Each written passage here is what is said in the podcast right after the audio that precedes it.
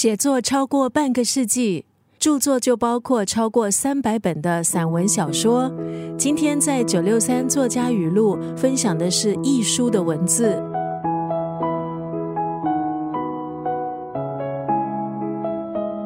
易书的文字作品风格强烈，小说中的女主角多半都是干练的女性，却在感情方面历尽沧桑。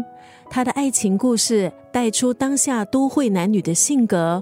心里的压抑，艺术的都会爱情故事，即便过了这么多年，似乎也没有什么时代的隔阂，能够让一代又一代的读者对艺术的爱情观产生共鸣。他的多部作品，例如《我的前半生》，还有《流金岁月》，都曾经被改编成电视剧或电影。关于爱和人生，一书用简练尖锐的文字带出在爱情、在生活生存的哲理。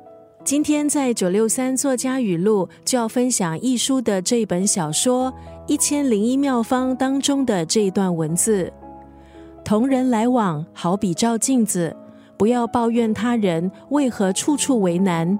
窄路一条，你不给人过，人家怎么过？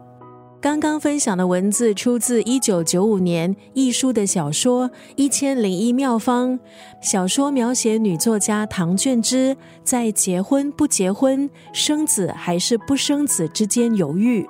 今天分享的语录提到，和人相处有时候很像是在照镜子。很多人可能只会抱怨别人如何为难自己、辜负自己。与其抱怨，是不是应该停下来审视一下自己？自己平时如何对待别人，我们都不尽完美，所以得饶人处且饶人。同人来往，好比照镜子，不要抱怨他人为何处处为难。窄路一条，你不给人过，人家怎么过？